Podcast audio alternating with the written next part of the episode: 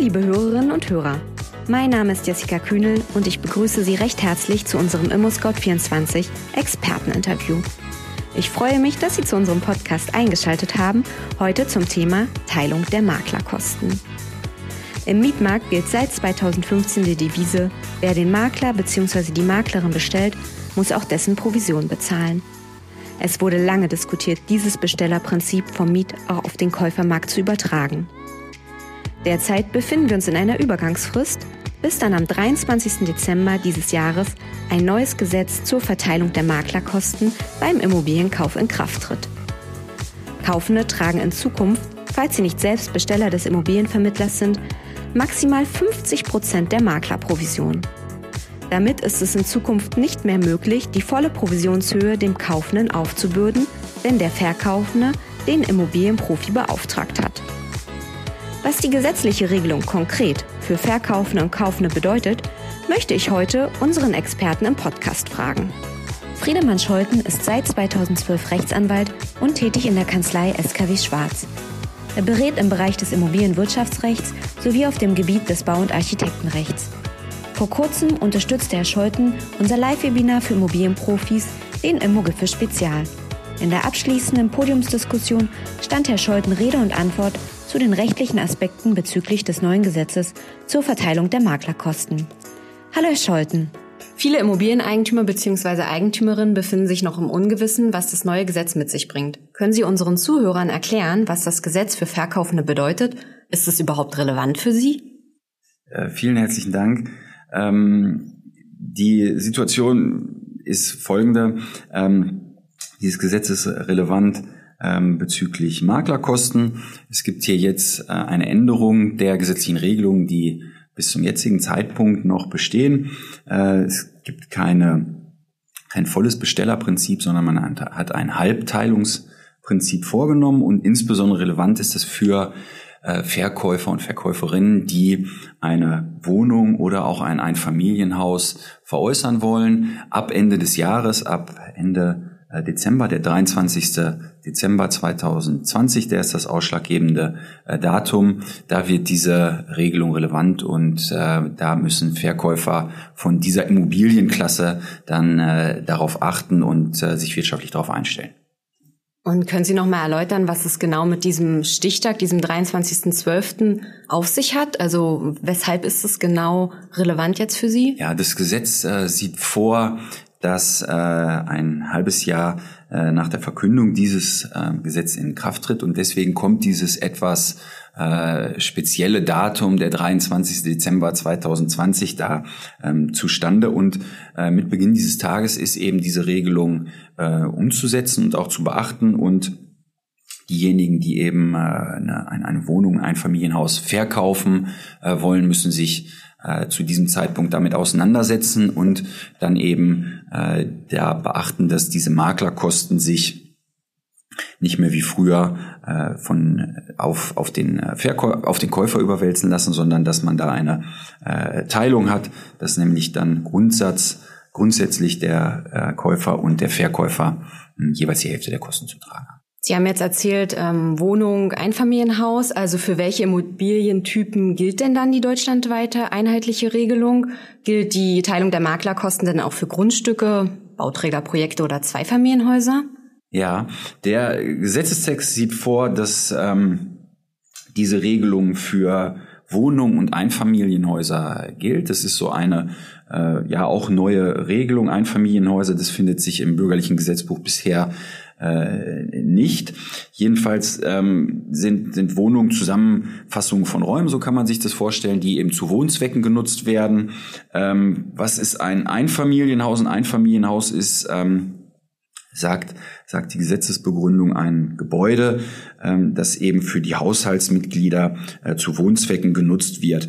Ähm, die, das Gesetz sieht nur bezüglich dieser beiden äh, Typen, also Wohnungen und Einfamilienhäuser, dieses Teilungsprinzip vor. Sie hatten es jetzt gerade angesprochen, dass auch, äh, wie sieht es aus bei Grundstücken? Grundstücke äh, sind da nicht von äh, betroffen. Hintergrund ist derjenige, dass der Gesetzeszweck äh, folgender ist. Es sollen hier äh, insbesondere Familien im mittleren und geringen Einkommensbereich privilegiert werden und für diese soll gerade die Wohnnutzung äh, insbesondere eben in Wohnungen und Einfamilienhäusern äh, einfacher zu beschaffen sein und äh, einfacher zu erwerben sein. Vor dem Hintergrund ähm, ist eben diese Einschränkung bezüglich dieses äh, Gesetzeszweck, Gesetzeszwecks vorsehen. Und wie sieht es dann mit abrissreifen Häusern auf Grundstücken aus? Das zählt wahrscheinlich nicht zu Einfamilienhäusern. Ja, das ist eine ganz interessante Frage und da kann man sich natürlich auch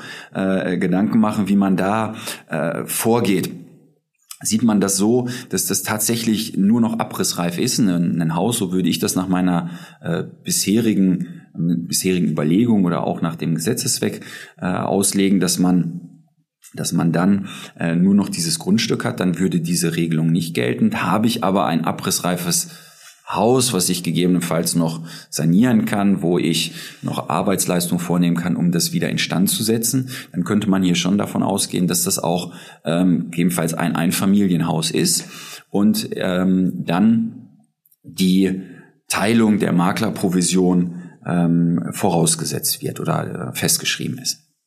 Interessant, die Konstellation.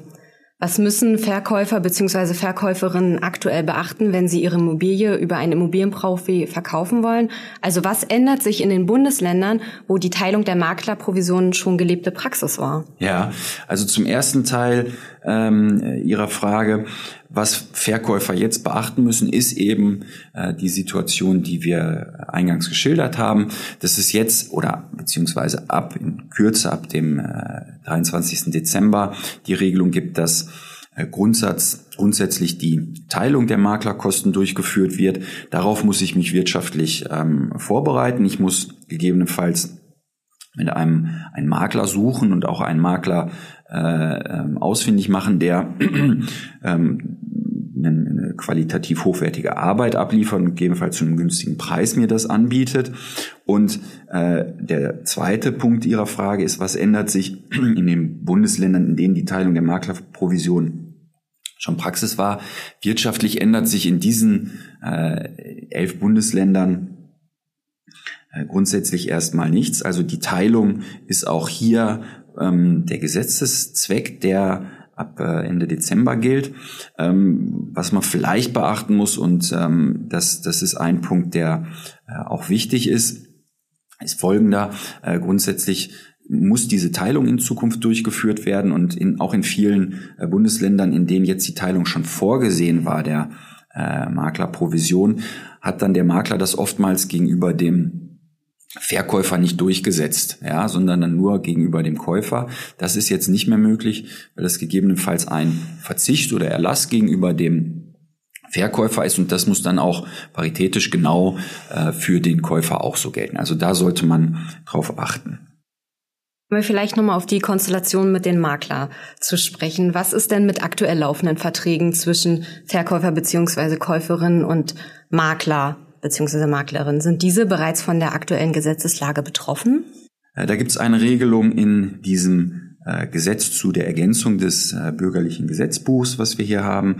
Und da ist vorgesehen in Artikel 2, dass diese aktuell laufenden Maklerverträge weiter gelten. Das heißt, wenn ich jetzt einen Maklervertrag schließe als Käufer, dann gilt der fort. Stichtag ist eben der 23.12. Wenn ich ab diesem Zeitpunkt einen Maklervertrag als Käufer schließe, dann kann ich den nur noch oder dann bin ich so privilegiert, dass dann eben diese Teilung durchgeführt wird und der Verkäufer die äh, Provision nicht mehr äh, vollständig auf mich als Käufer übertragen kann. Das ist äh, der, der Punkt. Aber grundsätzlich gelten erstmal diese Re Regelungen oder Vereinbarungen besser gesagt, die ich abgeschlossen habe, die gelten äh, fort.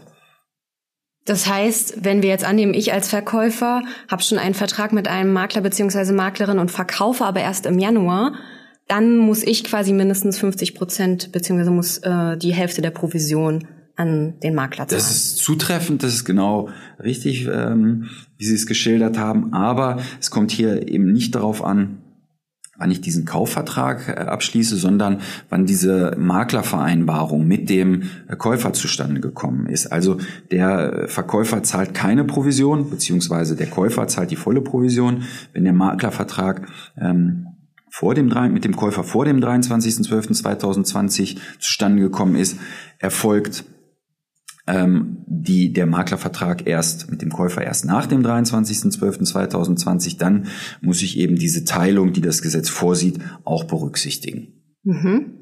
Wie teilen sich Verkaufende und ähm, Kaufende denn zukünftig die Provisionen? Da gibt es ja verschiedene Provisionsmodelle. Können Sie die vielleicht unseren Zuhörern nochmal genauer erläutern? Genau, also das, der Gesetzesentwurf oder das Gesetz, was jetzt in Kraft tritt, das sieht vor äh, einmal so, ich nenne es mal eine Doppelmaklertätigkeit, um das etwas plastischer zu machen. Das heißt, der Doppelmakler handelt für beide, kann eben die Interessen des Verkäufers gut berücksichtigen und auch die des Käufers gut berücksichtigen. Das ist der Idealfall. Ähm, das ist der eine Fall, der vom Gesetz vorgesehen ist. Der zweite Fall ist, dass man eine Beauftragung nur durch eine Partei hat des Maklers. Ähm, das wird in den meisten Fällen der Verkäufer sein. Und dann erfolgt in einem zweiten Step eine weitere Vereinbarung, indem man eben dem Käufer einen Teil ähm, beziehungsweise hier nur noch die Hälfte der ähm, Provision auferlegt. Diese beiden Fälle existieren. Darüber hinaus gibt es immer noch die Möglichkeit, dass man ähm, ein, ein, dass eine Partei äh, von einem Makler ähm, exklusiv vertreten wird. Das kann man auch weiterhin so machen und es ist weiterhin auch möglich, dass man dann oder es ist weiterhin vorgesehen, dass dann äh, ich als Beauftragter auch die volle äh, Provision dann zahlen muss. Bei dem von Ihnen eben erläuterten, das ist ja quasi ein Makler-Alleinauftrag dann mit dem ähm, Verkäufer beziehungsweise Verkäuferin genau. und anschließender Provisionsteilung. In diesem Fall sieht das Gesetz ja zwingend einen Na Zahlungsnachweis vor.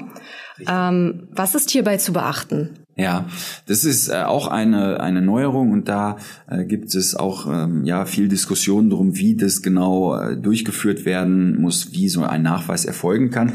Das Gesetz sagt dazu erstmal nichts. In der Gesetzesbegründung gibt es da Ausführungen zu, dass gesagt wird, ähm, es kommt auf die Umstände an. Grundsätzlich soll das so gemacht werden, dass ein äh, Überweisungsbeleg oder Kontoauszug vorgelegt wird und dann kann eben der Makler nachweisen, der Verkäufer hat sein Teil an mich geleistet und jetzt ist die Fälligkeit bezüglich der der, des, des Anspruchs gegenüber dem Käufer äh, gegeben. Also das ist da ein, ähm, so kann man es vielleicht sagen, so ein Zweischritt. Erstmal muss der Verkäufer zahlen und dann der Käufer. Hintergrund ist folgender, dass der Gesetzgeber sich dabei äh, gedacht hat, dass eben es nicht zu den typischen Fällen kommt, dass der Makler dann gegenüber dem Verkäufer auf die Provision verzichtet und beispielsweise dann der ähm, Käufer schon gezahlt hat und es dann für ihn schwierig wird, diese Zahlung gegebenenfalls zurück zu verlangen. Weil, komme ich auf den Punkt äh, zurück, den ich vorhin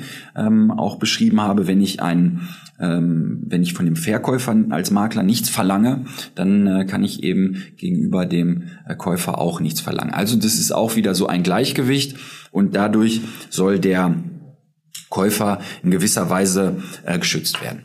Nun geht es bei dem Gesetz ja konkret über, also um die Teilung der Maklerkosten. Künftig soll die Maklergebühr für Kaufende auf maximal 50 Prozent begrenzt werden. Das haben wir gerade besprochen oder Sie haben es gerade erläutert. Sind denn auch die Provisionshöhen begrenzt? Das ist im Gesetz äh, nicht vorgesehen und das ist auch von Bundesland zu Bundesland bisher ja äh, verschieden. Regelungen gibt es dazu, wie gesagt, nicht. Ähm, das kann aber auch noch eintreten, dass da so eine Deckelung, dass so ein Cap kommt. Ähm, da muss man jetzt so ein bisschen mal die, ähm, die Gesetzgebung und äh, die Strömung da beachten, was da passiert. Äh, insbesondere ist vielleicht auch noch erwähnenswert, dass dieses Gesetz eben spätestens nach fünf Jahren noch evaluiert werden soll. Es soll geguckt werden, ähm, wie ist dieser Schutz für den Käufer, für die Familie, die äh, ein Eigentum hier erwerben will. Ähm, wie ist der gewährleistet? Ähm, gibt es da äh, Nachbesserungsbedarf und da wird gegebenenfalls das Gesetz dann auch nachgeschärft. Äh, da kann es natürlich dazu auch kommen, dass ähm, dann andere Regelungen noch und, und Beeinträchtigungen des, Makler, des Maklers noch äh, weiter ähm, da eingefügt werden. Sie haben eben die, ähm, den Käufer quasi nochmal äh, in den Fokus gerückt. Viele Menschen in Deutschland sind ja sehr interessiert, Wohneigentum zu erwerben. Sie haben gerade erläutert, es geht auch um Schutzbedürftigkeit, um Gleichgewicht. Ähm, gibt es darüber hinaus noch weitere äh, Punkte, die quasi für ihn relevant sind durch das neue Gesetz? Ja, also erstmal relevant ist natürlich der Ansatzpunkt ähm, der äh, wirtschaftlichen Situation. Also man möchte diese Kaufnebenkosten, insbesondere diese Maklerkosten, die möchte man äh, verringern. Man möchte es ähm, dem Familien mit mittlerem und geringem Einkommen eben ermöglichen, Grundeigentum zu erwerben, beziehungsweise diese beiden äh, Möglichkeiten, Wohnung oder äh, Einfamilienhäuser. Ähm, das ist erstmal ein Punkt, also ein wirtschaftlicher Aspekt. Die Kaufnebenkosten sollen verringert werden. Ähm, grundsätzlich ist eben diese, diese hälftige äh, Tragung der Provision durch den Käufer und durch die andere Hälfte wird durch den Verkäufer getragen. Das ist so vorgesehen. Was sich daraus gegebenenfalls noch ergibt, ist äh, ein gewisser Wettbewerb unter den Maklern, was wir ähm, beobachten, dass da eben auch äh, überlegt wird, auf, auf Maklerseite die Kosten eben ebenfalls äh, geringer äh, zu halten, die Provisionen eben etwas weiter nach unten zu bewegen oder auf der anderen Seite eben den, die Qualität des Service auszubauen. Das kann eben auch einem äh, Käufer, einem Interessenten, kann das zugutekommen, wenn ich da einen Makler habe, der sich einsetzt und mir die äh, notwendigen Unterlagen und Informationen eben zügig äh, darlegt, dann wird das auch dazu führen, dass ich jedenfalls eher ein, eine Immobilie erwerbe. Und äh, was ist mit aktuell laufenden Suchaufträgen zwischen Käufer beziehungsweise Käuferin und dem Immobilienprofi? Also so wie ich es verstanden habe, sind die natürlich jetzt auch von der aktuellen Gesetzeslage betroffen. Ja, also wie gesagt, wenn ich jetzt einen Maklervertrag habe, das muss man natürlich prüfen, ist es tatsächlich ein Maklervertrag schon zustande gekommen zwischen einem Interessenten, einem äh, Käufer und einem äh, Makler, dann äh, gilt es fort. Wenn ich das eben ab dem 23.12. Äh, schließe, dann habe ich diese Notwendigkeit der Teilung. Ähm, das, das ist das, was äh, hier Interessenten berücksichtigen müssen. Vielleicht noch mal zu einem spezielleren Fall. Wir bei ImmoScout24 haben im Zuge der Corona-Pandemie ein verstärktes Interesse am Erwerb von Ferienwohnungen festgestellt. Also viele Menschen suchen anscheinend nach Alternativen zum Urlaub im Ausland. Gilt das neue Gesetz dann auch für Ferienwohnungen, Wochenendhäuser und Gartenlauben in Kleingartensiedlungen? Ja, das ist eine sehr interessante Frage. Ähm die Situation ist folgende. Das Gesetz sieht vor, eben, dass Wohnungen und Einfamilienhäuser betroffen sind und dass die von dem Gesetzeszweck umfasst werden. Ähm, zu den äh, Ferienwohnungen, Wochenendhäusern, Gartenlauben wird erstmal nichts gesagt. Man könnte jetzt auf die Idee kommen, ja, man kann auch äh, in, einer, in einem Wochenendhaus, in einer Ferienwohnung kann ich auch wohnen, aber man muss schon sagen, der Gesetzeszweck ist, ähm, dass die, dass der, der Käufer das zu Wohnzwecken tatsächlich nutzen soll. Das ist auch so in der Gesetzesbegründung angegeben. Äh, vor dem Hintergrund muss man das kritisch betrachten, gegebenenfalls jetzt auch mal abwarten, wie sich dieses Gesetz umsetzt, wie das ähm, in der Rechtsprechung wahrgenommen wird und was äh, dafür ja konkrete Grenzen und welcher Rahmen da gezogen wird. Also äh, da sollte man auch die Situation so etwas im Blick behalten und äh, um dann darauf re reagieren zu können. Mhm. Um, das neue Gesetz sieht ja die Möglichkeit vor, dass ähm, Verkäufer bzw. Verkäuferin die Hälfte des Verkaufspreises quasi dem Käufer übertragen, also die hälftige Teilung der Maklerprovision. Ja. Um, wie geht das denn von, formell vonstatten? Also haben Käufer bzw. Käuferin die Möglichkeit, die Übernahme der halben Provision auch generell abzuwehren? Ähm, also in diesem Zusammenhang muss man äh, auch äh, äh, differenzieren. Also die, äh, das erste Modell mit der Doppelmaklertätigkeit, da sieht es, es so vorgesehen, dass ähm, wenn die Provision fällig wird, dann kann ich das vom Käufer auch verlangen. Ähm, da muss kein Nachweis durch den äh, der Zahlung durch den Verkäufer vorgelegt werden. Deswegen ist das für den Makler wahrscheinlich auch eher attraktiv. Bei dem zweiten Modell bei dem ich äh, einen Alleinauftrag habe und dem durch den Verkäufer habe und der Käufer dann durch eine weitere Vereinbarung dazu verpflichtet wird, die Hälfte zu zahlen, da muss dieser Nachweis der Zahlung des Verkäufers äh, erbracht werden. Ähm, das sind die beiden Modelle ähm, und diese, diese Teilung, wenn diese Voraussetzungen bestehen, dann muss ähm, der, der Käufer auch die Hälfte dieser Kosten zahlen. Es kann der Fall eintreten, dass ein Makler darauf verzichtet, von dem äh, Verkäufer äh, den Provisionsanteil äh, sich auszahlen zu lassen. Ähm, dann gilt das aber auch nach dem Gesetz grundsätzlich für den Erwerber. Das heißt, er ist dann auch privilegiert. Natürlich muss man dann überlegen, wie kann ich das durchsetzen. Aber grundsätzlich ist äh, diese, dieses dieses Gleichgewichtssystem, das soll bestehen bleiben und das soll äh, so gewährleistet werden. Das ist äh, der Gesetzeszweck. Nun haben wir ja viel über die Inhalte des Gesetzes gesprochen, was ähm, Käufer bzw. Käuferin aber auch interessiert, was sind die Chancen durch das Gesetz? Also Gleichberechtigung, Gleichgewicht, hälftige Teilung sozusagen, keine volle Provisionshöhe mehr in den Bundesländern, wo es bisher noch nicht gelebte Praxis war. Genau, also da knüpfen wir auch wieder an den Punkt an, den wir äh, vorhin beschrieben haben. Das sind einmal geringe Kaufnebenkosten. Das ist ein wirtschaftlich wahrscheinlich der wichtigste Punkt. Natürlich auch ähm, eine, eine größere Transparenz. Wenn ich einen Doppelmakler habe, dann äh, sehe ich auch oder sollte der Makler eben ganz deutlich machen, für äh, wen er handelt, was ähm, für, für Tätigkeiten vorgenommen werden und auch, ähm, dass eine gewisse Sicherung und auch eine gewisse Dokumentationsfunktion hier äh, neu geschaffen wird, indem ähm, Verträge eben der Textform unterfallen. Also das sind auch Punkte, die für einen Käufer interessant sind und für einen Käufer wichtig sind hier. Hm, viele Marktbeobachter fürchten aber, dass das neue Gesetz dazu führt, dass ähm, Verkaufende ihren Anteil äh, der Provision auf den Kaufpreis draufschlagen. Sie haben jetzt gerade von der Verringerung der Kaufnebenkosten gesprochen. Das ist ja eigentlich dann kontraproduktiv, weil die würden sich ja erhöhen, der Kaufpreis erhöht sich. Richtig, genau, absolut, äh, absolut korrekt. Äh, die Situation ist eben so, dass natürlich äh, Verkäufer und auch Makler überlegen, wie kann ich die Situation wieder so herstellen, dass ähm, nur der Käufer diese äh, Kosten oder beziehungsweise diese Provision trägt. Und da gibt es Überlegungen, dass man den Anteil, den der Verkäufer tragen muss, dass man den auf den Kaufpreis aufschlägt und so dem ähm, äh, im, im Endeffekt den, äh, den Käufer wieder benachteiligt, beziehungsweise es kommt zu der Situation, er hat die, der Käufer hat die gesamten Kosten da zu tragen, die ganzen Provisionskosten zu tragen.